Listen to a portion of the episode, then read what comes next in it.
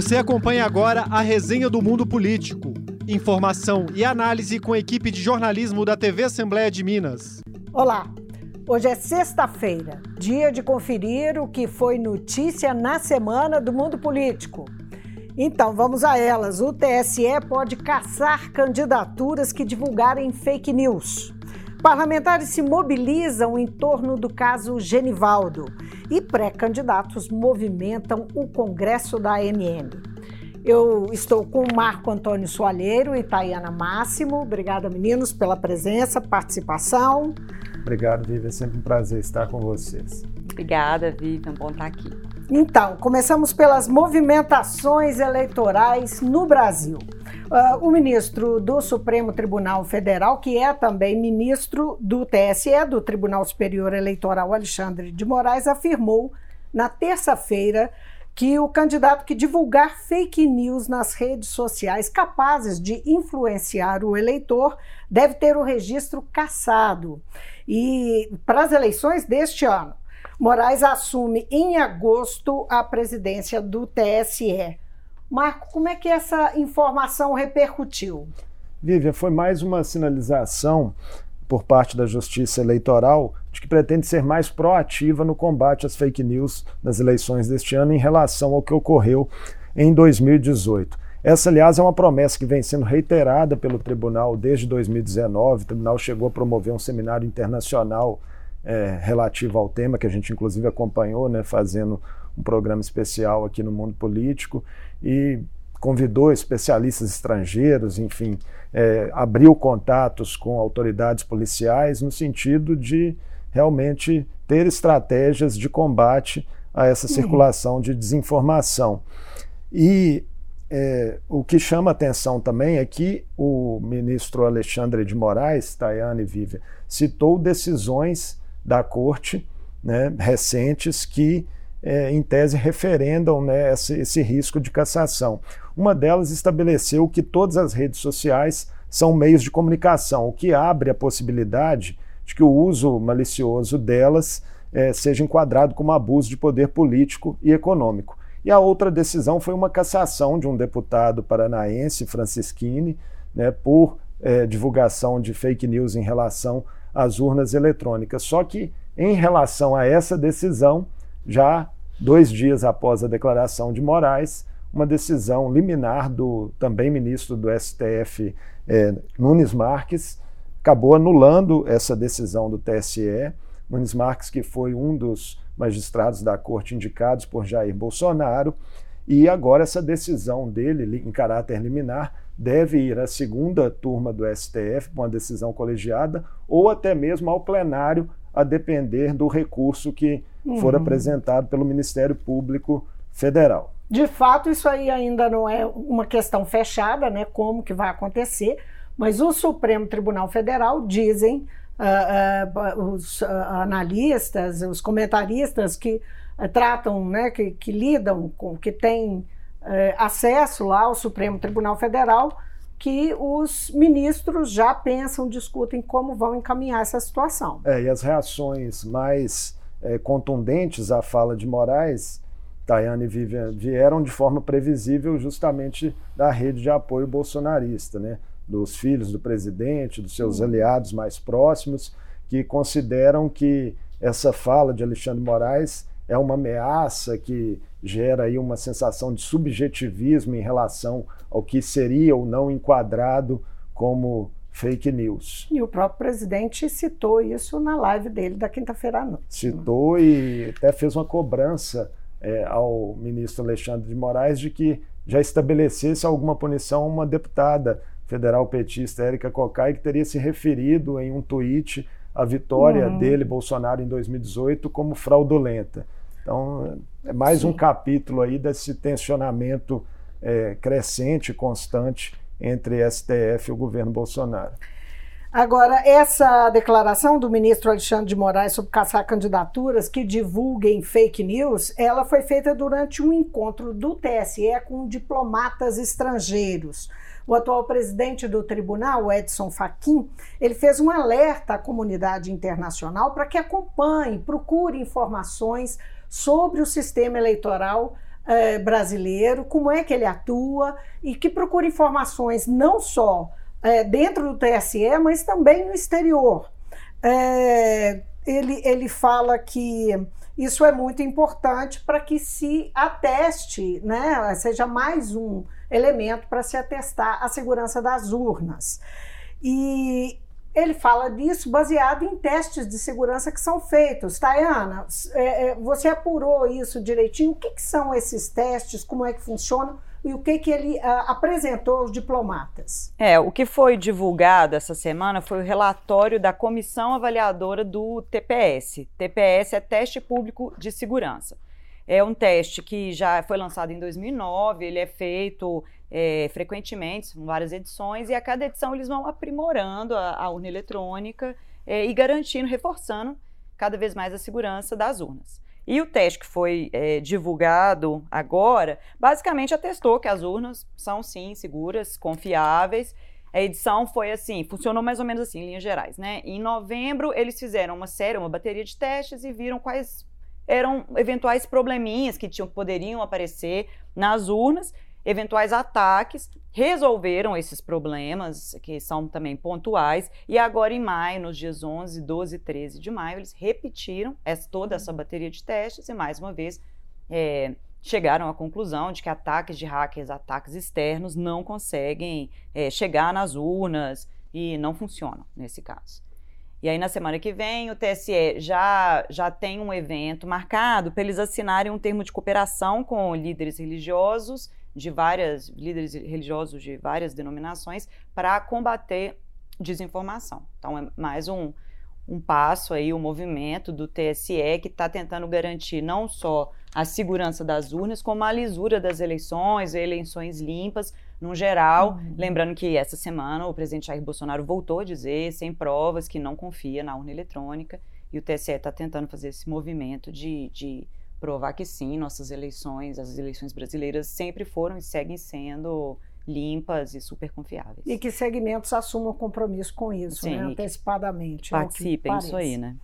E essa semana, dois dos pré-candidatos ao governo estiveram no mundo político e falaram sobre isso, segurança das urnas e esse questionamento sobre essa segurança.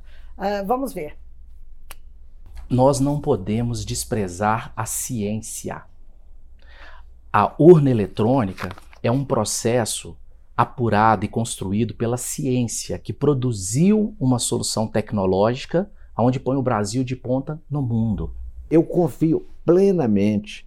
Isso aí já foi, as urnas já foram auditadas, já foram verificadas. É, eu acho que essa discussão, na verdade, até é, preservá-la, ela ser motivo de estar na, na, no centro das discussões, é uma coisa ruim. Vamos fazer campanha, vamos apresentar propostas, projetos. Quem ganhar, leva. Lula participou em São Paulo do lançamento de um livro de cartas que recebeu na prisão, em Curitiba. É, no evento, ele fez um discurso com crítico, críticas a adversários, lembrou que o ex-senador Jorge Bonhausen, que à época era do PFL, disse que uh, disse um dia que era preciso acabar com a desgraça do PT, em aspas. Lula completou que agora quem acabou foi o PSDB. Isso deu o que falar essa semana, né? A declaração provocou um bocado de reações, é, inclusive entre as pessoas, os grupos, os partidos é, que Lula busca, que antes eram adversários e que hoje ele busca como aliados. Não foi isso, Marco? Foi isso. Caiu mal, né? É, foi isso, Vivi. Itaiana, a declaração do ex-presidente, ela repercutiu, obviamente, mal entre tucanos, mas não só entre eles. Até entre analistas políticos que consideram um erro estratégico do ex-presidente no momento em que ele eh, tem a intenção de aglutinar o maior número de forças possíveis né, para tentar, aí, eventualmente, definir uma eleição em primeiro turno a partir do que as pesquisas mais recentes apontam. E esses analistas também consideram que esse tipo de declaração pode afugentar até mesmo é, votos que venham em um eventual segundo turno, né, que seriam importantes aí caso a disputa uhum. tenha uma outra etapa. O fato é que, tendo percebido ou até sido alertado, a gente não, não se sabe ao certo aí, mas Lula, 24 horas depois, tentou remendar. Aí, num evento já lá no Rio Grande do Sul, é, disse que tinha saudade das disputas com o PSDB porque eram disputas civilizadas. Nesse mesmo evento, a ex-presidenta Dilma Rousseff também fez um afago a Geraldo Alckmin em tom similar, é, mesmo com o ex-tucano tendo apoiado no passado o impeachment dela. E no PSDB, uma das reações mais fortes à fala de Lula foi do deputado e ex-governador mineiro Aécio Neves, que classificou-as como arrogantes e desrespeitosas. O tucano mineiro também aproveitou essa manifestação para dar uma alfinetada interna, mais uma, né, na direção nacional do PSDB, dizendo que lamenta que o partido, é, mais uma vez, abra mão do protagonismo né, na disputa política, que precisaria ter uma candidatura própria. Lembrando, a gente ainda vai falar disso no programa, né, mas o apoio do PSDB a Simone Tebet do MDB ainda não é um ponto pacificado na legenda. Pois é, então. Essa semana é, foram aconteceram mais idas e vindas uh, do PSDB sobre esse assunto. Né? O presidente nacional do partido, Bruno Araújo, ameaça voltar a discutir candidatura própria, ameaça o MDB, caso o MDB, os MDBistas, uh, não cumpram o acordo, que eles não destravem não é? Uh, os acordos regionais que estão atrapalhando o PSDB regionalmente. Quer dizer, para que haja um, um, apoio à candidatura de Simone Tebet, o PSDB quer que o MDB abra caminho para ele em alguns estados, alguns deles. E aí, Marco Antônio, mais um capítulo dessa novela, né? Mais um capítulo e o PSDB deu inclusive um prazo, segundo o noticiário é, da imprensa, ao MDB. É, após um almoço na última quarta-feira é, de Bruno Araújo com o ex-governador gaúcho Eduardo Leite, que ainda tem interesse em uma candidatura presidencial pelo PSDB, e com outros membros da Executiva Nacional, Araújo teria avisado a direção nacional do MDB que até o próximo dia 9 quando a direção tucana voltará a se reunir, os dois partidos teriam que resolver pendências em três estados: o Rio Grande do Sul, onde o próprio Eduardo Leite pode tentar novamente é, uhum. é, chegar ao cargo de governador, é, Mato Grosso do Sul e Pernambuco. São os três estados aí onde existem palanques divergentes entre MDB e PSDB e que os tucanos uhum. estariam condicionando acertos nesses estados para fecharem, enfim, um apoio nacional a Simone Tebet, até indicando um possível vice. O nome mais falado é do senador Tasso Gereissati. Como a gente mencionou há pouco, Lula esteve no Rio Grande do Sul. Ele foi recepcionado lá pela ex-presidente Dilma. O Sul é o único estado, a única região do país em que Bolsonaro lidera a disputa presidencial. É, e do palco do evento, em Porto Alegre, Lula fez um apelo é, para que uh, o, as esquerdas se unam uh, no Estado. Não é? PT, PSB e PSOL têm candidato, cada um tem seu, cada partido tem seu candidato. E aí ele fez esse apelo por uma candidatura única. Tá complicado, hein, Tayana? É, Tá complicado. No evento, é, quem participou do evento foi o pré-candidato do PT, que é o Edgar Preto, e o pré-candidato do PSOL, que é o Pedro Ruas. Agora, o pré-candidato do PSB não foi, o Beto Albuquerque não atendeu o convite, uhum. não compareceu, indicando que a dificuldade para desatar o nó está justamente nesse ponto aí. E aí, igual você falou, Bolsonaro lidera as pesquisas no Sul, e lembrando que em 2018 ele venceu em 407 das 497 cidades gaúchas no segundo turno. Então, para o Lula é importante desatar esse nó para ter um, um, palanque forte aí no, no, Rio Grande do Sul. E aí a outra questão foi em Santa Catarina, tem uma coisa, uma, um problema semelhante. O PT quer lançar o ex-deputado Décio Lima como candidato ao governo e o PSB quer lançar o, o senador Dário Berger. E aí, lá né, em Santa Catarina, o Lula, na verdade, teve que cancelar a visita porque eles estavam com medo de acontecer justamente o que aconteceu no Rio Grande do Sul, o PSB não subir no, no palanque e passar essa ideia de desunião. O Dário Berger, inclusive, ele se ele saiu do MDB para o PSB, foi para o PSB no dia que o Geraldo Alckmin também se filiou ao PSB, e segundo ele, a aliança estava garantindo que o apoio seria para ele. Então, ele mandou um recado aí contundente, falou para o Alckmin que não era para aparecer se não tivesse uma resposta. Então, parece que eles não têm uma resposta ainda, porque cancelaram a visita, evitaram ir para lá. É, Vivi Tayana, fazendo um paralelo aí entre a situação desses dois estados do Sul, né, com Minas Gerais, hum. os desafios é, de Lula aí são parecidos. Né? Aqui Sim. também é, foi difícil fechar o palanque né, entre PSD e PT. Pré-candidatos tiveram que abrir mão de aspirações pessoais, tanto a, a vice quanto ao Senado, para que esse, esse, acordo fosse fechado. Agora chama atenção que nos três estados, né, Minas, Santa Catarina e Rio Grande do Sul, uma dificuldade de se unir PT e PSB, né, uhum. né, porque também em Minas, pelo menos por enquanto, né, o PSB tem um pré-candidato ao governo do estado né, o ex-ministro Saraiva Felipe, que a gente entrevistou aqui essa semana. Em que pese que ele tem, uh, digamos, um discurso, não é? Ele esteve aqui conosco no mundo político e ele tem um discurso que, a princípio, não parece um discurso de adversário. É, não, ao não é? contrário, é? por exemplo, do Rio Grande do Sul, onde o pré-candidato do PSB, o Beto Albuquerque, é, flerta abertamente com o apoio a Ciro Gomes né, na disputa uhum. nacional. Bom, então, e saiu a pesquisa IPESP sem muita novidade, viu? A, a pesquisa IPESP ela é semanal.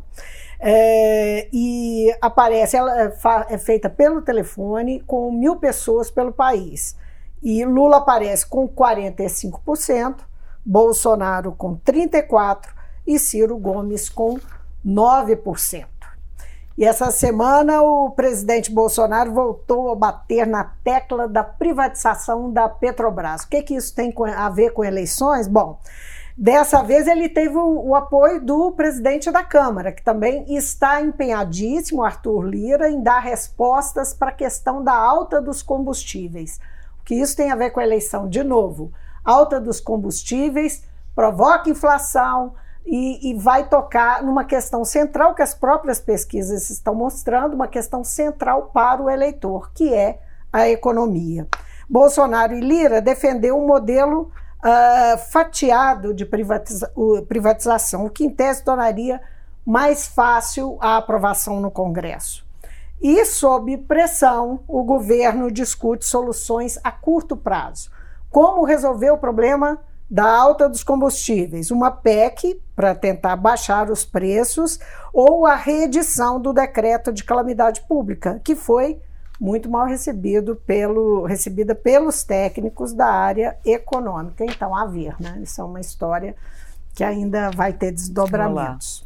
A Comissão de Direitos Humanos do Senado decidiu, na quarta-feira, enviar um grupo de parlamentares a Sergipe para acompanhar os desdobramentos do caso de Genivaldo Santos.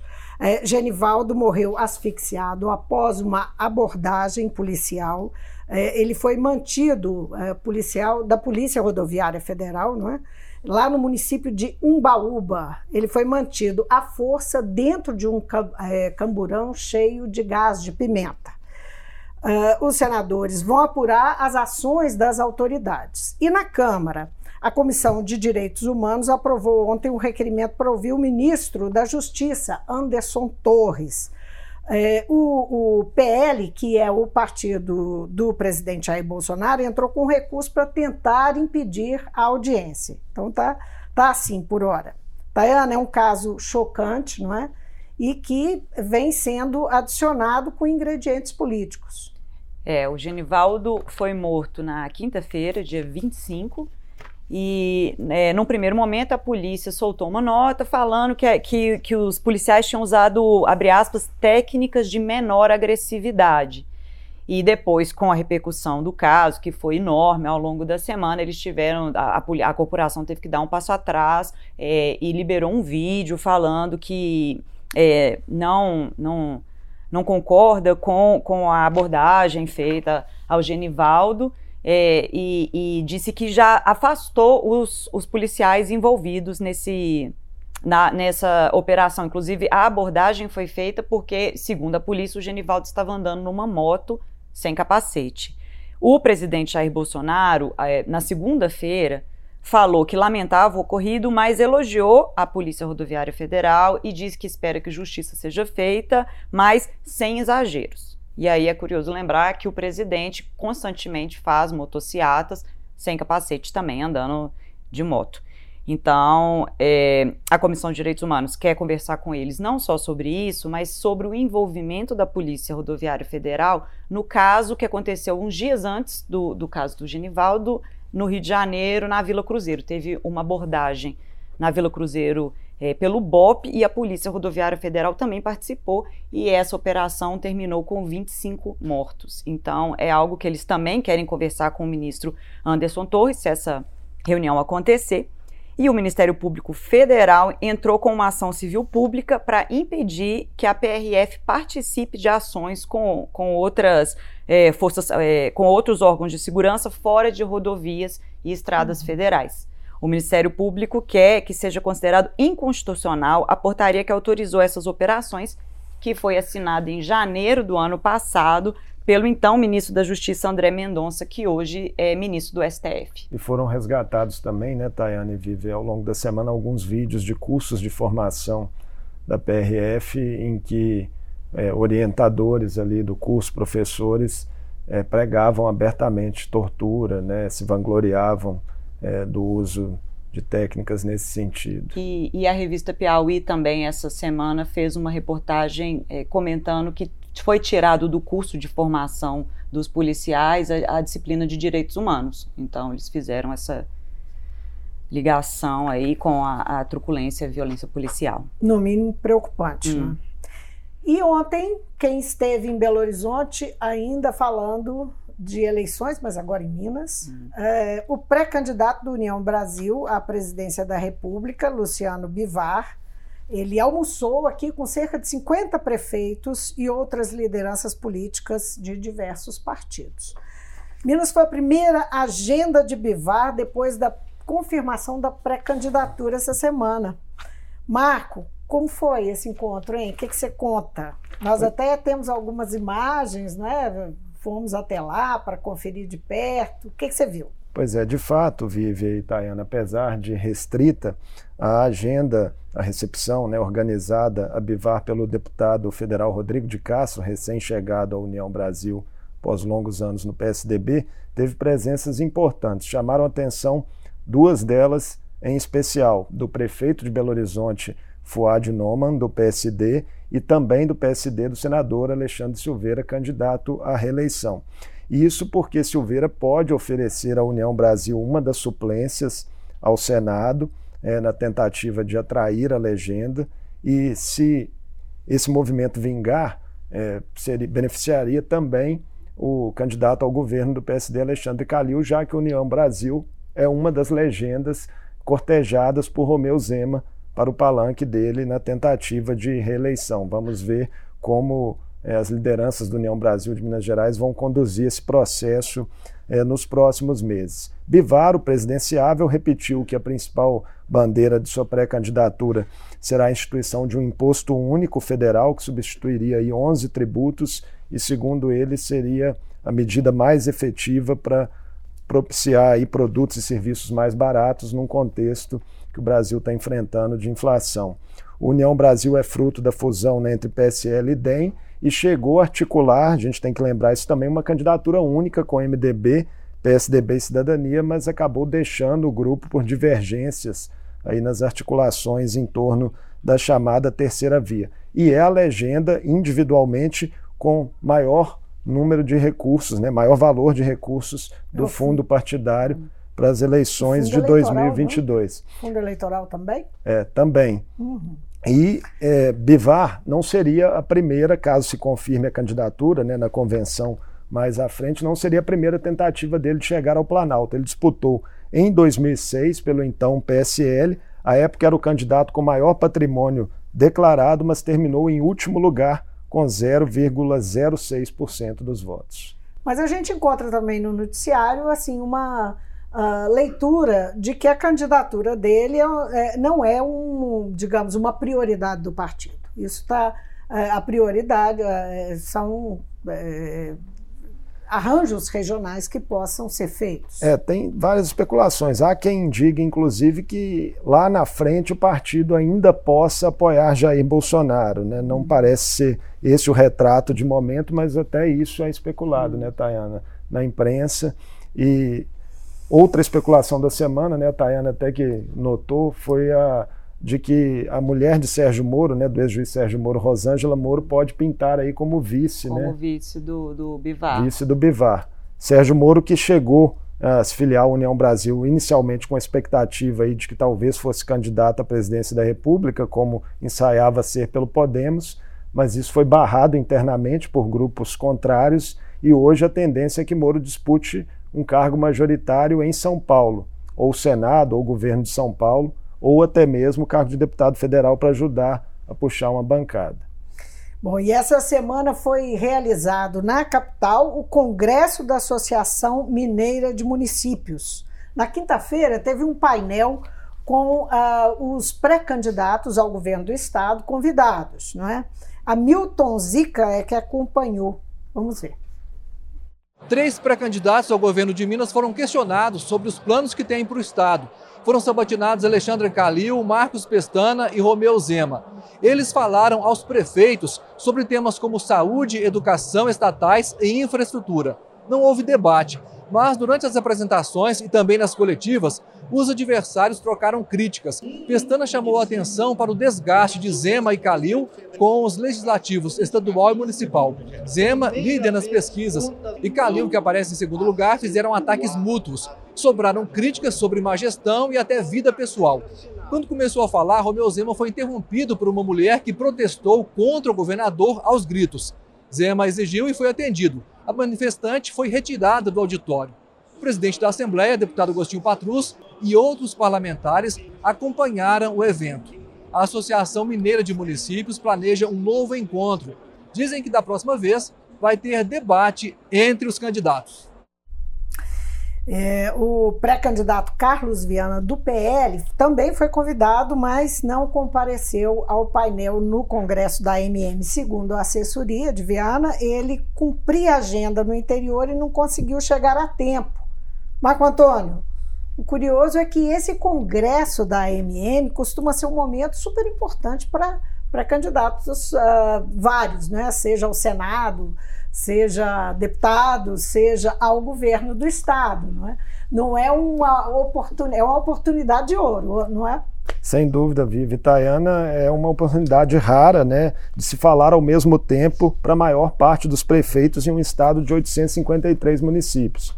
Então, é uma ausência que chama atenção, mas não é a primeira né, de Viana nas últimas semanas. Ele já não havia comparecido a, a um evento na última semana da FIENG, né, da Federação das Indústrias do Estado, que reuniu o presidente Jair Bolsonaro e o governador Romeu Zema, além de diversas outras autoridades políticas do Estado.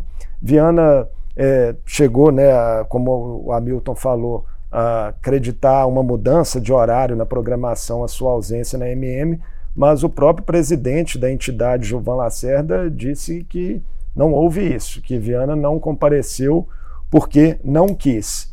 O fato, Vive, é que essas ausências seguidas, né, esse meio que sumiço aí é, do Viana, acaba reforçando uma impressão de que a candidatura dele pode ter subido no telhado. Isso se soma né, a manifestações de deputados estaduais e federais do PL que não escondem né, de ninguém, fazem inclusive manifestações públicas de que a preferência deles é pelo apoio à reeleição de Romeu Zema. Hum. Durante o evento, é, tiveram coletivas né, de, de, de Calil, Zema e Pestana, e a gente separou um trechinho de cada uma delas para que você possa acompanhar. Vamos lá. Nós temos que olhar quem é o candidato que pode melhorar esse país, quem é o candidato que pode cuidar, é o, o candidato que mostrou que sabe fazer. Então hoje é o seguinte, o que se fez? Então não vamos falar do, do, do, do que vai fazendo. O presidente Lula tem um trabalho que ele vai apresentar à população que ele fez. É patrimônio dele. Eu vou apresentar um trabalho que eu fiz, que é meu patrimônio. O Partido Novo sempre foi considerado um partido fechado e eu quero mudar isso. Inclusive, tenho lutado internamente para que outros partidos participem. E o deputado Marcelo Aro tem sido uma das pessoas que tem liderado esse movimento. Ele, o partido dele, com toda certeza estarão caminhando conosco. Já conversei com o MDB, Paulo Pial, é, é um dos nomes colocados pelo MDB. Converso com o grande amigo Bilac Pinto, do União Brasil, com o presidente do PDT, o Mário Erinja. Estamos afunilando e no momento certo a chapa é, virá à tona. Esse alarido todo, no fundo, da entrevista uh, do Marcos Pestana, é porque nesse momento foi que uh, a, a, a mulher na plateia se levantou e fez uma provocação, um xingamento ao governador Romeu Zema. Daí esse barulho, Vive. porque houve uma manifestação da plateia. Só para a gente fechar essa questão da eleição estadual, é, faltou eu falar uma coisinha do senador Carlos Viana. Ele não compareceu ao evento da MM, mas deu uma entrevista, foi publicada hoje ao jornal O Globo, na condição de pré-candidato ao governo, e nessa entrevista ele fez uma crítica é, muito forte ao governador Romeu Zema, dizendo que ele, ele Zema, traiu Bolsonaro uma referência ao fato de Zema ter sido eleito lá em 2018 pregando o voto no então candidato Jair Bolsonaro. Foi um movimento de Zema na reta final daquela disputa. Vamos acompanhar os próximos capítulos. Uma celeuma nas redes que envolveu cantores sertanejos, a cantora Anitta uh, e o, o, uso da Lei Rouanet, essa, esse era né, o foco da, da discussão, acabou, quem diria, expondo supercontratos de shows sertanejos com prefeituras de pequenas cidades. Pelo menos um deles foi em Minas, fechado entre a prefeitura de Conceição do Mato Dentro, que tem 17 mil habitantes, e o cantor Gustavo Lima, por 800 mil reais a história acabou caindo no colo do Ministério Público de Contas. E agora, Tayana, o que, que o Ministério Público diz a respeito dessa história? Como é que ele pretende atuar? É, voltando aí, só para fazer uma é, linha do tempo do caso, o cantor sertanejo Zé Neto, que é da dupla Zé Neto e Cristiano, criticou uma tatuagem feita pela cantora Anitta e também criticou a Lei Rouanet num, num show no Mato Grosso. Falou que a dupla não precisava de Lei Rouanet para viver, que recebia o dinheiro do público. E aí os fãs da Anitta, que são uma base bastante assim dedicada, começaram a criticá-los nas redes, trazer uma série de críticas e surgiu que eles tinham contratos com prefeituras para receber cachês, ou seja, dinheiro público. Inclusive, nesse show que eles fizeram essa crítica, eles ganharam 400 mil reais pelo show que foi feito em Sorriso, no Mato Grosso do Sul. Isso a dupla. Isso a dupla Zé Neto e Cristiano. Hum. Mas aí acabou sobrando para o Gustavo Lima, porque começou a aparecer a partir né, dessa dessa questão desse show em Sorriso, do Zé Neto e Cristiano, começou a aparecer uma série de shows de outros artistas sertanejos, e inclusive do Gustavo Lima, que cobra cachês é, de que começam a 700 mil reais e vai mais um, é, um milhão de reais por show, os cachês variam, em várias prefeituras pelo Brasil afora. E aí a questão toda que, que, que surgiu nas redes e na imprensa é que a Lei Rouanet é muito criticada, inclusive pelos é, artistas bolsonaristas, só que a Lei Rouanet, ela é muito é, digamos assim, ela é uma lei muito transparente. Ela pode ser, ela tem uma série de, de, de, etapas que os artistas têm que seguir, têm que comprovar os gastos. E ao contrário de contratos com prefeituras que seriam menos transparentes, porque dependem simplesmente da, da prefeitura, escolher a própria prefeitura escolhe quem quer chamar para fazer o show e quanto que vai gastar nesse show. É tudo muito subjetivo e mais difícil de fiscalizar. Uhum. Então, agora. E o três, Ministério Público? Aí, agora, três, três ministérios. Não, o Ministério Público de três estados, de Minas Gerais, Roraima e Rio de Janeiro, já abriram investigação, investigação preliminar para apurar se houve alguma contratação ilegal nesses shows. E aqui em Minas, o Ministério Público de Contas instaurou um procedimento preparatório para investigar justamente esse show do Gustavo Lima em Conceição do Mato Dentro. O município ia pagar, na verdade, 1,2 milhões de reais pelo um show do cantor em junho. E isso foi cancelado, o show foi cancelado depois da polêmica, mas o Ministério Público de Contas quer saber, quer entender esses contratos e, e aí agora são vários focos de investigação para entender, porque esse dinheiro, por exemplo, da, da Prefeitura de Conceição do Mato Dentro, ele só poderia ser utilizado para saúde, educação e acho que obras de infraestrutura. É, uhum. É, é, um recurso que vem da, da CEFEM. Né? É um recurso carimbado. É, nas redes tem até um movimento aí, né, de eleitores cobrando a instalação de uma CPI do sertanejo.